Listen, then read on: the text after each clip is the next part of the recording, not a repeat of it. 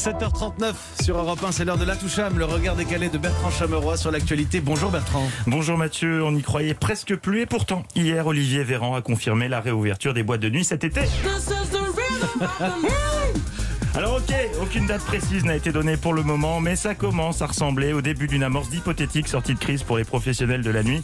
Ça fait beaucoup d'incertitudes, mais c'est tout de même chouette. On a tous des souvenirs de discothèque, euh, Mathieu, hein, ma petite sauterelle du Macumba.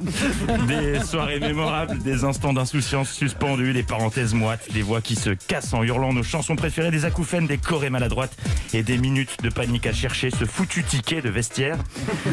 Alors, à propos de discothèque, ce matin, je voulais vous raconter l'histoire d'une boîte, ses habitués, son histoire. Une boîte dans laquelle certains se rendent depuis des années, d'autres depuis des mois, tous avec le même entrain, la même envie. Le lieu est réputé, hein, même ceux qui n'y ont jamais mis les pieds en ont déjà entendu parler. Évidemment, c'est la vie qui veut ça, cette boîte a connu ses hauts, ses bas, mais qu'importe le contexte, ceux qui se trouvent sur le dance floor se sont toujours donnés à fond, transpirant, dansant, chantant.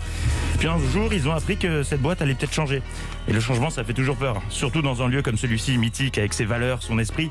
Et si rien n'était plus comme avant? Et si la boîte déménageait près de la RN 22 mais le DJ a passé des morceaux rassurants. Non, vous inquiétez pas, ce sera pareil. Alors ils ont continué à danser avec le même entrain, la même envie.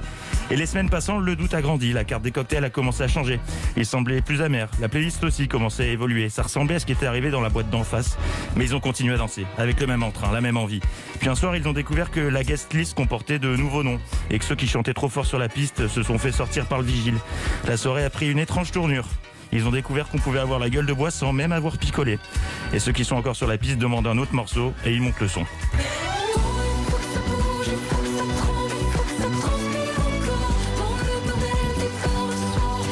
Les boîtes de nuit vont bientôt rouvrir et ça c'est chouette. Merci Bertrand Chameroy. La Toucham, c'est tous les matins sur Europe 1 et ça vous fait du bien au réveil. Et puis c'est sur Europe 1 aussi à 10h, Bertrand Chameroy. C'est Oui. un autre nom, pardon, à chaque fois je l'oublie. Euh, L'écran de veille. L'écran de veille à 10h avec Philippe Vandel dans Culture Média.